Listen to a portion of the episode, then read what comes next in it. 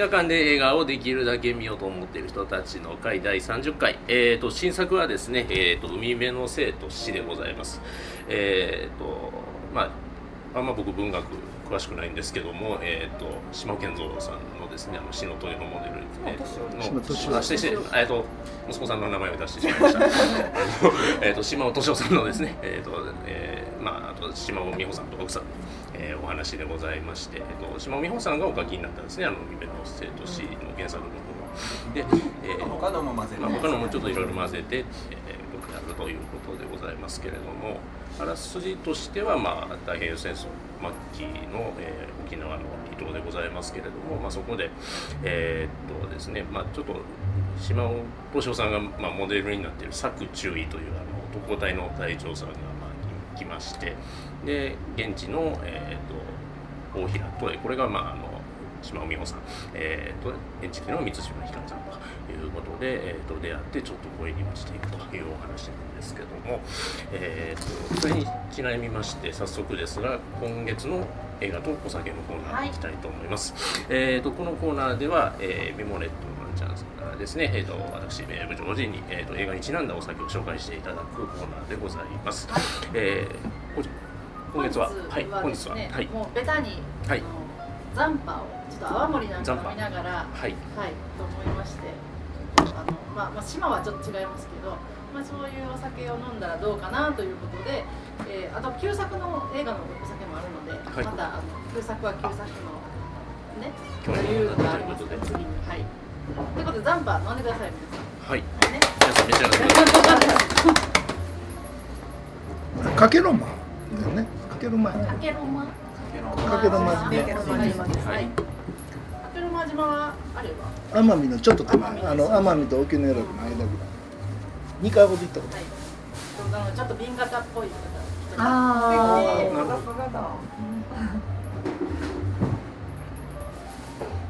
はい。はい。ということで、はい、始めてまいりますよ。あのあ、そうや、出してなかった。そうなんです。今回はそこもカットかと。あの、今日ね、あの。ちょっと聞いている方よくわかんないかもしれないですけども、あの後ろにイベントが控えてまして、あの。あの後ろがあるんですね。ということをちょっとご了承いただきたいというところでございます。ちょっとね、会を重ねてちょっとお聞きになっている方ご存知かもしれないんですけど、この部長ちょっと酒弱いのでちょっと切らしてみたいと思いますけれども、い。ただきます。えー、ザンバですね、青森ですね。声きついですね。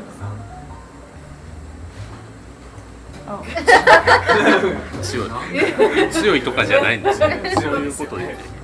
あの映画の中でですね、あの作注意とトエさんのお父さんあの塚山雅音さんがやってますけども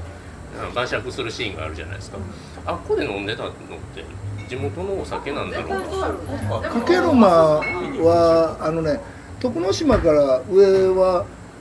泡盛じゃなくて黒糖のああ、うん、工場中かな奄美やから。なんかすごい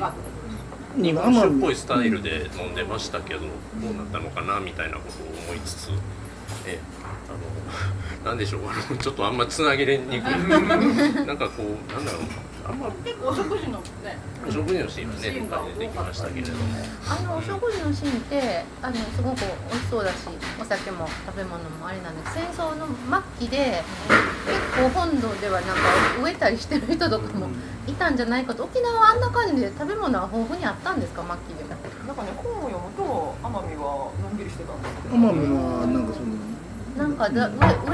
上とか全然縁がなさそうに、なんか普通に普通に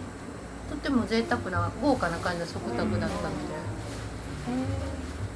その説明とかあんまりなかったです、うんまあ、恋愛映画とか恋愛映画ですかこれって？うん、まあそこもちょっと話ねあの議題の一つになってくるかと思うんですけど、まずまあちょっと皆様え、ー、とこちらお集まりの方々見てきた方どれぐらいいらっしゃいますか？全員見てきてますね。まあちょっと二択で参りたいと思いますけども、よかったよという方。ナミさん。いろいろ異論はあるかと思います。総合的に考えてよかったと私は言いたいですね。では後でじっくりということで、はい、えっ、とうーんという方がちょっと他を集まりちょっと大半の方と私もいるところでございますけれども。うん。なんかねまず言っていいですか？結構辛かったんです序盤。あの劇伴がなかったりとかね。なんかなんかドキュメンタリー見てるのかなみたいな感じもあるのに子役がねあのトエさんっていうのが、まあ、島の教師の役なので子供が出てくるんですけどちょっと芝居が辛かったなと思ったりしたんですけど。なんか。ね、うん、現地の人の差差がなんか激しすぎなんかねパンフ見てるとね地元の子みたいなんですよね。どうやらほんまに。こいつ飽きてるやろっていう感じの で実際飽きてたんですって。あのじゃあしょうがねえとか思ったりしたんですけどしょうがねえでいいのかって思いましたね。しょうがない。しょうがない。しょうがない。大人はすごい方言、うん、子供めっちゃ標準語、う。ん、今の地元の子やのなという。あれは地元のリアル。ほとんどいない、うん、あそうか、はい、で今回は息子の新藤さんに言葉の指導とかすごいしてもらったっていう。ぐらい、あそうです。喋れる。喋れ住んでたんで、僕は写真やってたんで新蔵さんの方がよく興味があった方なんで新蔵さんよく写真集見たりもしてたんですけど、まあ、今回もすごい関わってらっしゃるっていう、あのね沖縄本島よりも奄美とか徳之島で選ぶとかあっちのいわゆる奄美群島の方が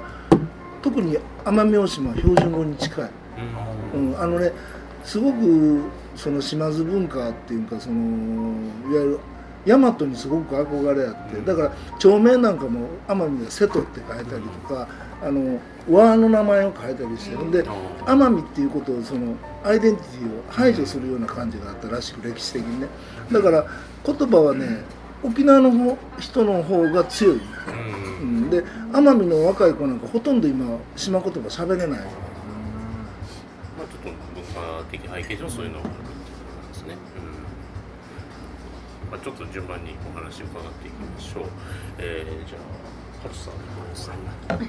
この映画でみんな誰もが思うのが、うん、まず長い。長い長い長い。この映画もう本当にさ楽しくて長かったらええねんけど。そのこの後のね恋する輪廻はあれも無駄に長いんだけれども。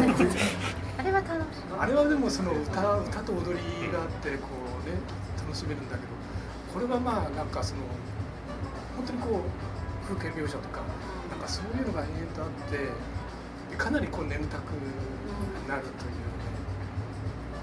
彼女も言ってたけど寝てハッとしてもまた同じ場面だった。ちょっと出長い。これってね原作原作というかあの運命の生とし読んだ人ね、あのいますか？はい、あのこれって文章自体こういう長いゆたっとした文章なの？えっと多分途中で話しているかもしれないんですけども謎の場面とか結構、うん、あの光は何なんやとか、うん、なんで裸になってんのやとか、うん、結構そのまんまの描写。まあ、結構ちょっとポエムな感じなんですか？一応読んだんですよ。ほんまに原作あのまんまなんかって思って読んだんですけど割とそのまま。ああじゃあ原作のリズムの手紙もありました。ありましたあの何だったっけ？あの隊長からの。隊長からの手紙。あ隊長からの手紙はなかったかな、あれは海辺のせいとしてはないです、いろんなのが混ざってるので、あの時の流れは確かに。すごい小説にしてるから、それを継ぎはぎしてるっていうそうですね、だけどまあ光の描写とか裸になって水掘りするとかっていう描写もあるんですけども、原作の方がいいですやっぱり宮崎駿の「風立ちぬ」とかとも似たような構造なのかなとか思ったりしてなんかあれも原作になってるのが土台が何個かあって混ざってるみたいななんか同じエピソードを2人が向き合ってるけど、やっぱりちょっと違う。そこは違う。年上の方と日本の方があって、私もあの映画見た後純駆純駆動に直行して一応関連書籍を立ち上げしたんですけどその島尾美穂を調べると私の生と死は前日大工が2冊だったのにもうなくてでも島尾敏夫の同じようなやつのやつは残ってて、ね、それを読んだらムカついて その後ノンフィクションライターの架橋んっていう書いてる島尾美穂の評伝3件する分厚い本なんですけどそれは立ち読みしたらもうめちゃくちゃ面白いから買って今読んでて今も持ってきてるんですけどそれはねもうめっちゃ面白いんですよ。私島尾敏嫌いやったんですよ、読まず嫌いだったんですけど下水っていうあの妻をこうなんか犠牲にして自分だけなんか延命した男みたいな下水男と思ってたんですけど架橋君子のそれを読むとさらにゲストにね極まれると面白い。そのさらにゲストいうのが面白くて、うん、今は島本翔が大好きになってるベクトルは一緒なんだけど。そう。それを含めてあの映画を思い返すといい映画やったなって思う。なるほど。その本パンダさんも借りて読めが借りようと思ったら大阪の中央図書館で103件とか言う。もう無理みんな。えあの古い人ってこれこれ注目度が上がってるんでしょうか。めっちゃ高いよね。人ってあのあのハードカバーですごい美穂さんがありますか。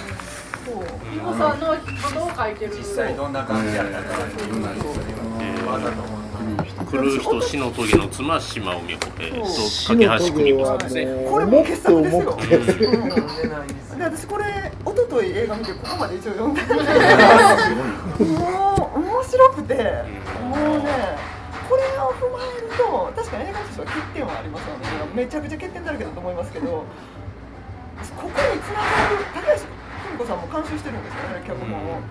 でそれを最後の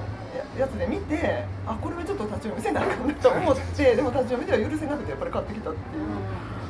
もう、うん、確かに描写は下手くそなんですよね結局は。下手なんだけど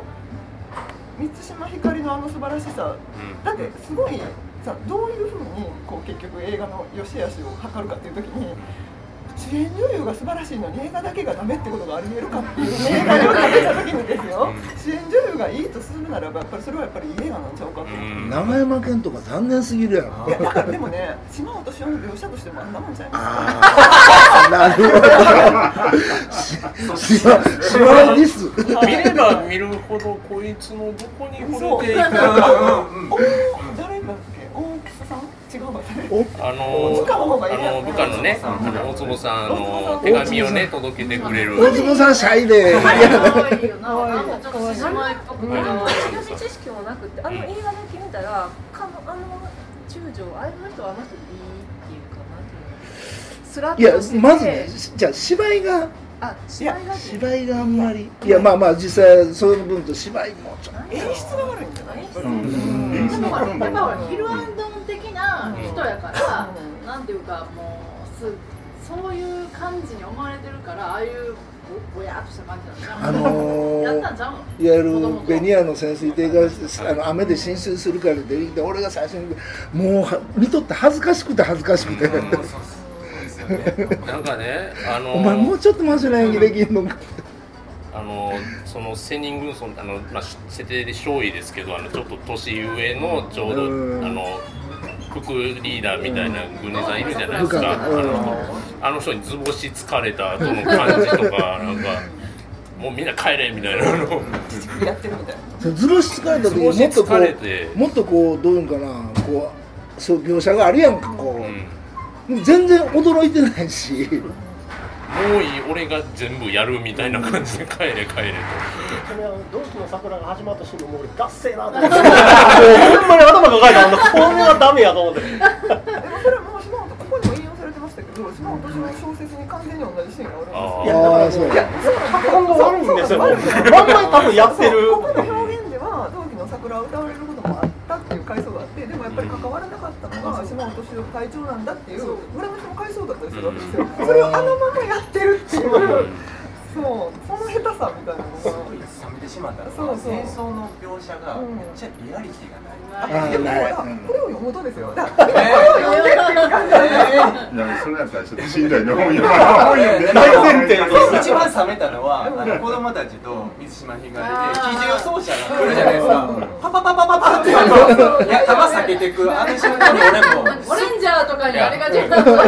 そうやっぱそれが出ましたよね。しかも爆竹とかじゃなくて C あ CG 安い CG あの瞬間にこの映画からもう心がもう目の前はパンパンパンパンパンとそうあのこうやってかばって僕ねこれね要はさっきあの戦争映画か恋愛映画かっていう話になった時に戦争が背景にある恋愛映画やと思うんですでその中でこのやっぱり本土とちちょっと違うのがやっぱりひたりひたりとこう実際にもう敵が近づいてきてるっていうのが音だけで表現されてきたじゃないですか、それまでは飛行機の音だけで。そこになんで飛行機出す必要があるんだろうかと。でも飛行機の描写しかないんだよね。うん、なんか見てたらね。あのだから結局あの島はなんか取り残された戦争の島やから、うん、なんかその上は通ってるけどこうあんまり接近戦はなかったからああいう昆虫。なんかね、特攻の基地やっていうのは最後にやっぱり攻撃せなあかんから特攻の基地やってことがバレたらあかん。いやこの本かあれって言ってることなんですけどでそのバレたらあかんから何攻撃やっても島尾隊は打ち返したらダメだっていう。結局芋畑ばっかり作ってたっていう話なんですけどで実際に住民にも一人も犠牲者は出まあそういうことを表現するにももっと他のやり方があるでも軍事機密を 軍事機密を島根とみんな知っとったみたいな。なんか知ってたみたいな描写もあるしね。なんかみんな知ってたみんな知ってたようやけど知って知ってたにつながるところが全く描かれてないからようわかんなんで知ってんやろってそれは島ちっちゃさやったし、う。ん、でも私これ戦争映画か恋愛映画かって部長が言いましたけど、はい、私はこれはこの本のプロモーション映画やと思って だから最後のあの架橋久美子脚本監修っていうのをもっと大きくするべき。でも102人待ち？うん、いや買ってくださいこれもうめっちゃ値打ちあると思う。本当に半分ぐらいそれ何本出た時すごい気になるこれをこれを買った人は映画が500円で見れる。そうや。それやったらいいそうえ、なんぼってこれ？三千円。映画より高いもんね。この収録プロモーションみたいになってますけども。でも、あの映画のおかげでこの本に出会えたのは、もうそれだけでもなんか得したって思ったもん。うん。島私は嫌いやったけど。まあ、もうあれ見ながらなんかずっとダブってもって篠棘とあの美穂さんが「あないなんねやあないなんねや」いやいや結局なんか篠棘読んでると結局ああなるんやと思うからどんだけそこで純愛を語られたとしてもあのいやなとあん。なんなるんやろって思うやんそれやねずっと見ながら「あないなんねやろな」そう。いくらさ純粋やでもあれも純愛にはあんまり見えなかった帰ってきたらどんよりするやろな家の中。今はいいけどさ みたいな戦争終わったらさみたいなさいやいやねもうちょっとうまく書いてくれたらよかったねでもやっぱ長いわあの、これ何分な百五十五でしょう。これ七十五分でいいよね。あの半分で半分でいい。あの手紙受け取るだけで三分ぐらいかかって、手紙出して手出すまでに一分ぐらいかかって。もう最後の二人の長回しとかもう二分だったら十分。でも満島ひかりがいいから。そうそう満島ひかりを見せたいだけやと思うんやけどでもそれはそれでいかに見せればいいってもんじゃないからやっぱ75分にしたらここまでひどい。名作にはならなくてもここまでひどい映画にはならなかったと。75分。でも私映画館であれ見ないと絶対 DVD で途中でやめてるから。そうだね。あれ映画館でしか見られない。拘束されてるそうそうそういう意味では最後まで見てよかったな。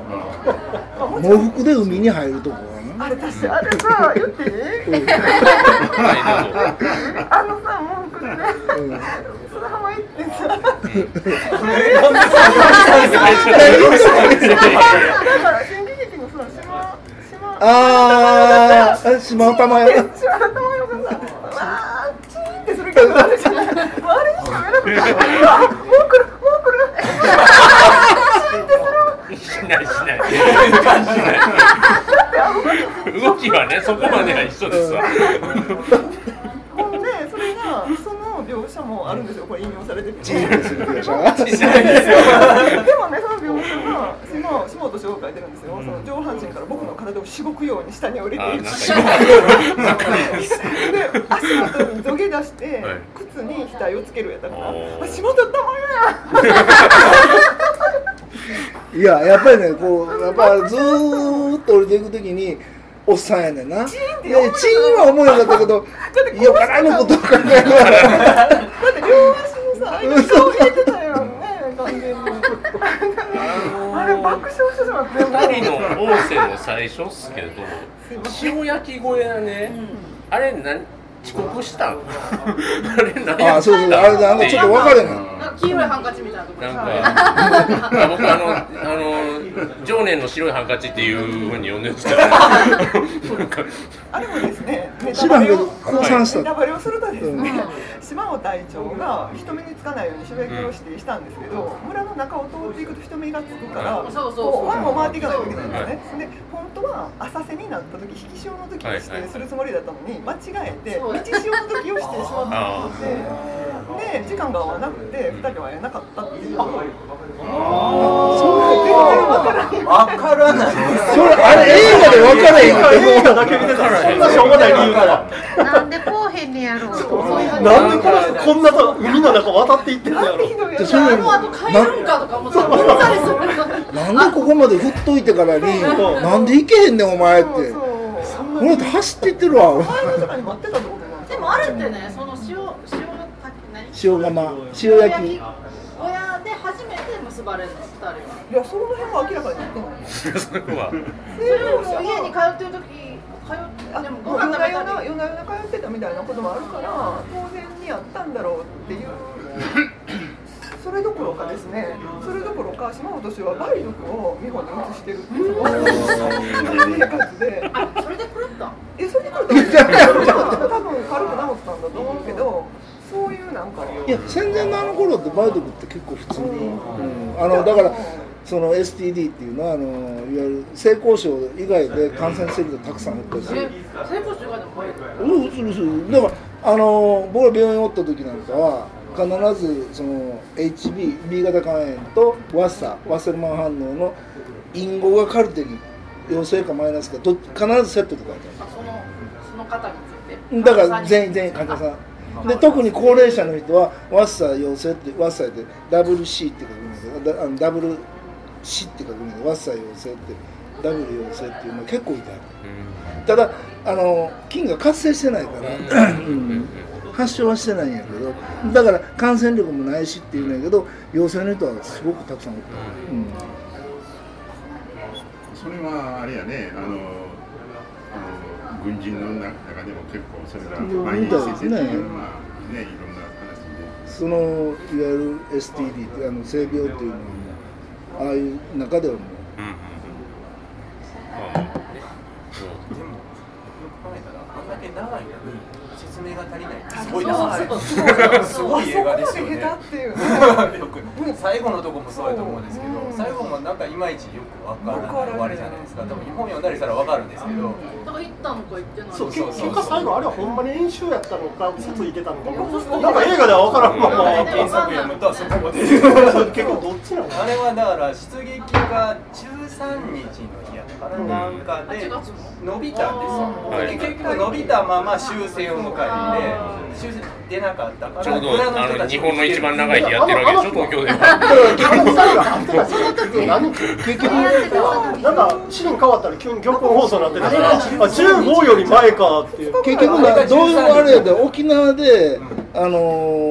沖縄陥落した時にそこから戦艦が本土に向けていくから加計呂までやるっていう。だから、うん、だからあの時系列では合ってるわ。全部つながってるな。こんな話しなきゃいけない2時間半のそれテロップでダーッと流したね。そうやね。もう一つ説明いるよね。わからない光とかも意味わかんないじゃないですか。戦争映画なのか恋愛映画なのか、ララジオがあれやねとか思いながら島に。三島ひかりがこう。かぶったシーンだけがずーっと。凝視とってよよかったんです。けどあの時映画にいらんよなってあれ何のためいやだからまあ言ったよあと僕みたいな格好したらもう覚悟は伝わるし二流の週刊誌の前のあのいや、ヌード写真。そう、道行きやねん。あるからやったっていうだけでしょ。なんか旦那さん亡くなってからずっと喪服で過ごしたみたいな話後で読んだんです。けど。ああ、そうそうそうそう。でもなんか洋装でこう黒いレース。ああ。あれもね、喪服、日本の和服の喪服でしょ。だからかけろまさっき最初見たみたいに。あの本土に持っていくわけ、その民族衣装着ない。でもね、島の果てを読んだんですよ、今日朝。そしたら黒いかすりでって書いてたから。あ、でもあんな絹じゃないと思う。だから沖縄ではそういう習慣なかったと。それなんか帯の結び方がなんかね、なんかさ、ちょっとちょっと。じゃあ後ろのあのなんか違うの、太鼓じゃなくて普通の。なんていうか、だそこだけはその島文化がわかんないんだけど、あと服に関して言うと、その島からの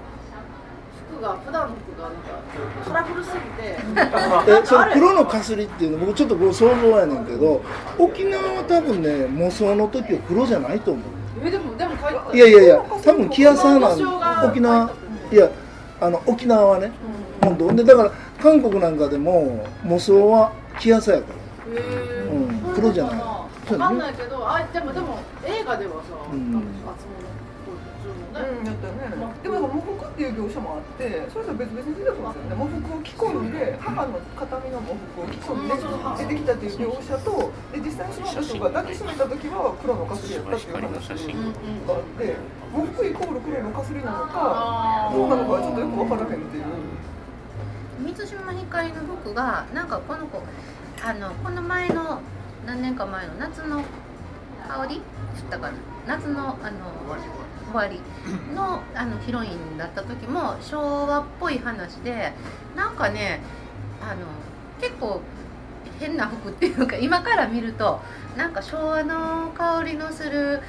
変なプリントとか派手な大柄な水玉のプリントとかすんごい襟が大きいとかボタンが丸くて大きいとかなんかねちょっと変な服を着てて昭和っぽいのがものすごく似合ってたんですけどこれもねあの服結構だからその戦時中やのに派手やなと思っててんけど似合ってるよね似合ってるけどでもこれさ島から他の娘との対比が絶対いったよなと思ってだからそのカラフルさを出すんならもっとなんかもんぺ姿の娘をもっと出さなあかんやろしでスカートがスカートがフレアのスカートがいつもすごい透けてて下着の色とかももう全部見えるのは、あれは戦時中で生地がなかったからこのスカートなんとか戦時中？みんなもんぺやろ。あれはやっぱり満島ひかりの魅力を引き出す水着のシーン脱いだら急にヌードでした。俺下つけへんと思って。る。これあ、そうそうそう。セックスシーンの時はなんかあの清水そうそうそうそう。なんかそれの時はそのままスッと。そうはね細かいとこ見て本当謎ばっかり。あのフクロウのおじさんとか。何や俺あそこから多分異界に入るみたいな。海入るからと思ったら俺ずっと現実と地続きやな帰れ言うてる帰れ帰れ。ってめっちゃ意味ありやったの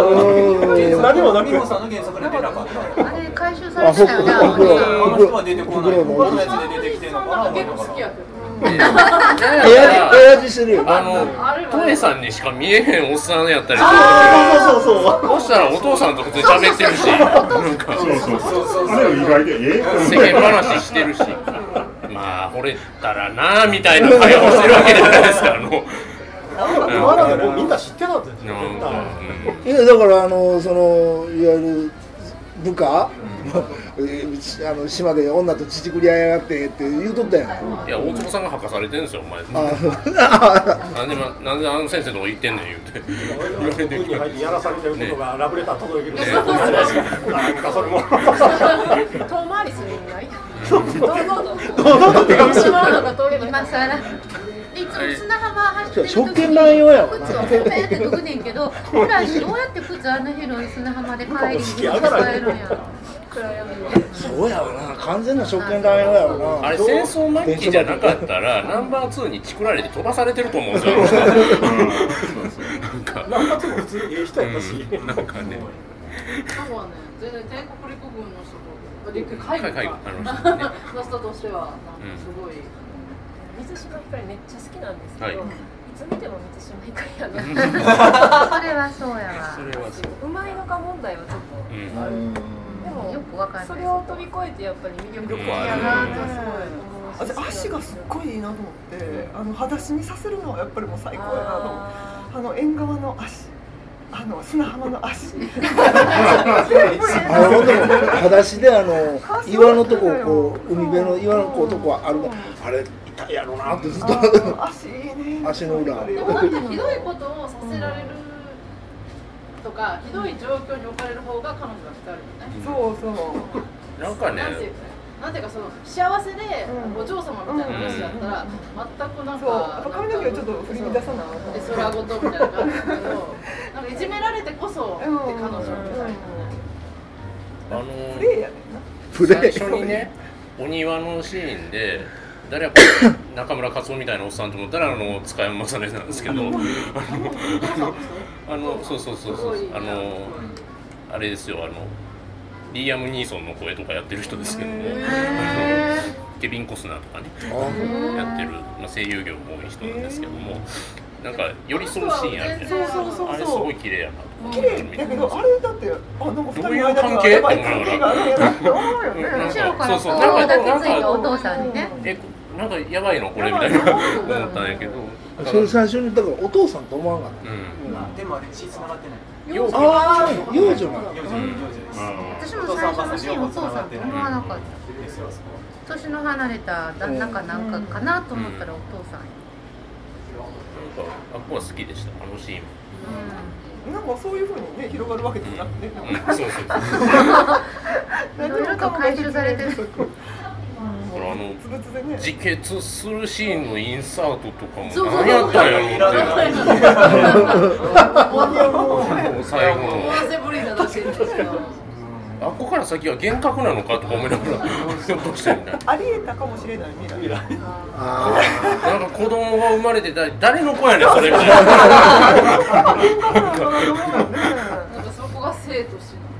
そこは生と死それはそれはこじつけや。やっぱこうロマンチックな恋愛にしたかったらその戦争の逼迫した感じとか悲劇的な要素がもっと欲しいからそれで実はすごいいいもん食べて服も何でも潤沢にあってのんきで攻撃もされないのにこうすごく苦しくって重苦しくて生が生と死死が隣り合わせにあるんだよっていうことを必要以上に書こうとして袋おじさんとかそういうのあのこの世界の片隅でのノンみたいにこっちでバンバンバンバンやってるけどちょっと離れたところでこうよよんと過ごしてるなんかいや僕もそれ思ったんですけど、うん。まあ、あっちがあまりにも名作すぎて比較として本当にもうこっちはどうにもならんっていうか。何もかもが描写できてたら本当にいろいろあるんだなっていう監督はなんか超メ作品は初ぐらいの。あそうおじさんがちょっと記事を本としてはその本読みましょうみたいな。めっちゃ面白いちょっと前評判高すぎて。だからいやこの映画がね。あカスカスめっちゃいい本やと思う。これ映画館でこれ選んで100人これいいなかな思った。しめちゃめちゃいい本。本当にいい本やと思う。あいい話を今するって。歌は。ああ島歌。が長いの。でもあれはすごいまあまあいいのかなって思いながらまあもともと歌手ですから西村水島ひかりも歌手なんでやっぱ歌はうまいっていうそうでも監修もしっかりとその奄美のあの歌手の人がやってはってっていうのあの踊りも。あそこはすごい歌は良かったから歌良かったでもなんかごったにみたいですね。そういう部分もあるし、なんかいろんな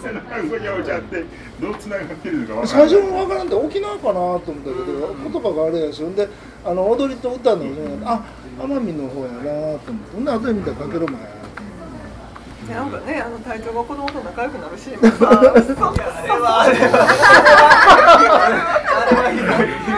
はなんかおんぶしてやろうかみたいな。歌歌教えてくれってやつ。そうそうそうそう。で、それたちが純子でその立ち読みした時に、その島尾敏夫のそのちょうどそれを改装した文庫本中古文庫の一番最初の一作がそれでしばらく読んでたら僕慕われてたみたいな話。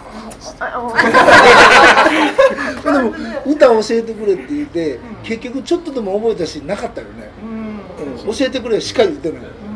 でもあれから島尾敏夫あれをきっかけに南方をすごい研究していろいろ作品発表したりしてるので、そこは本当は情熱あったはずなんですよね。でも映画では全然 伝わって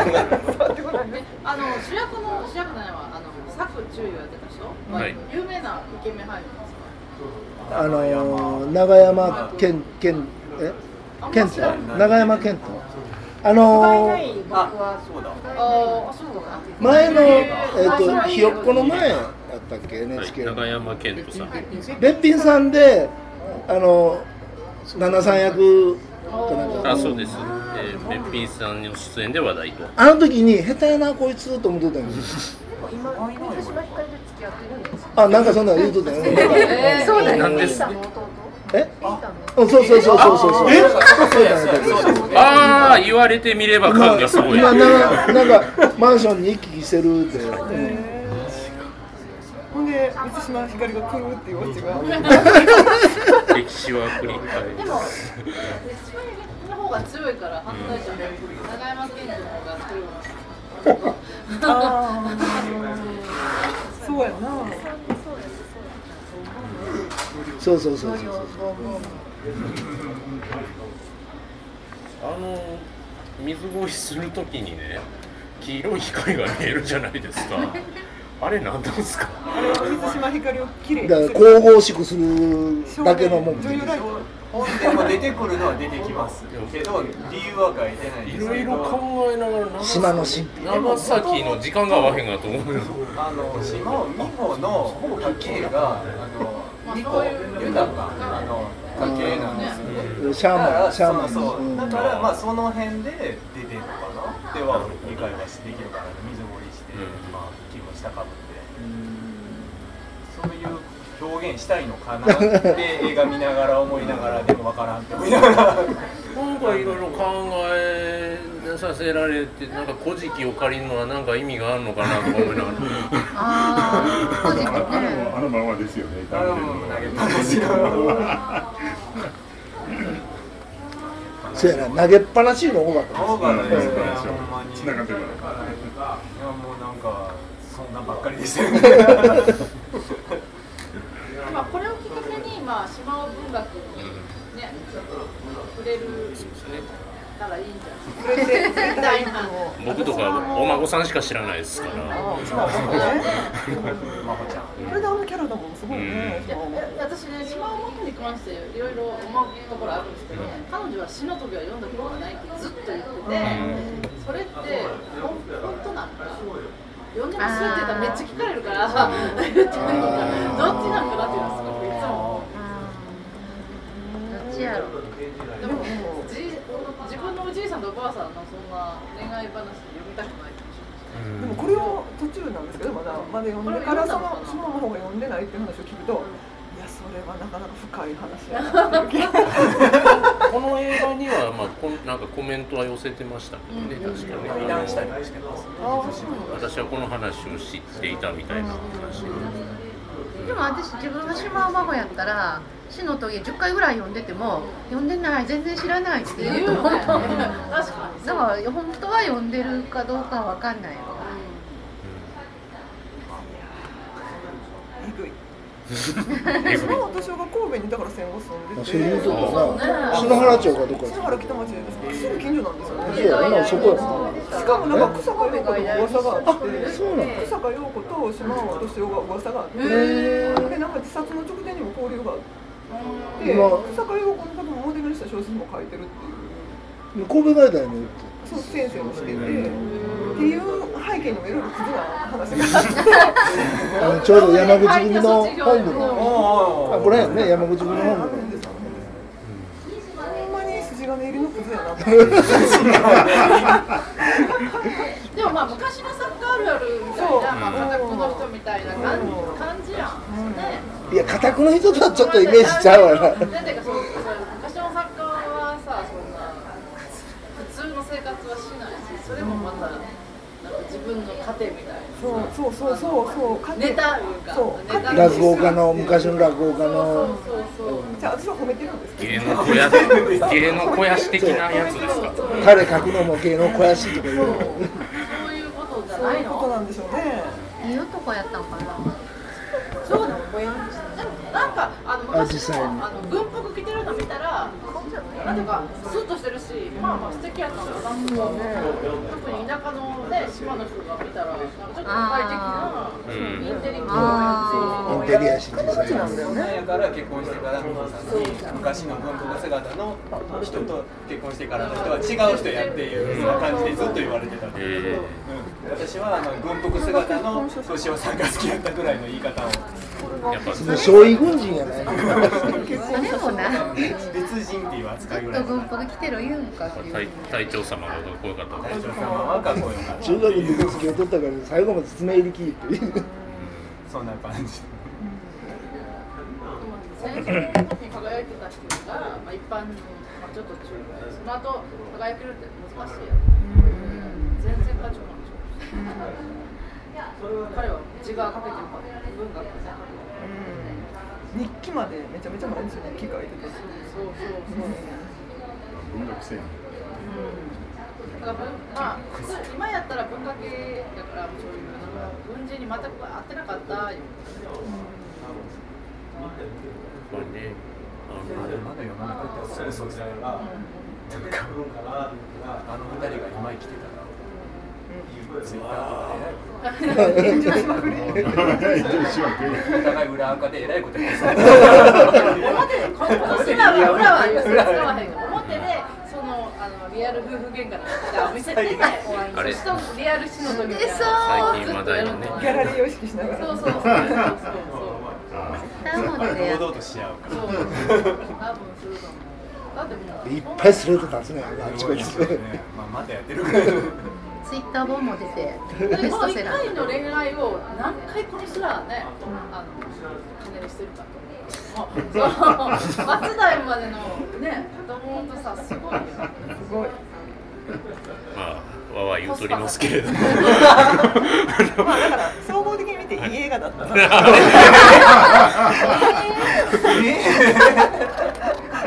まあ、ぜひですね、あの、ご自分の目でお確かめくださいという。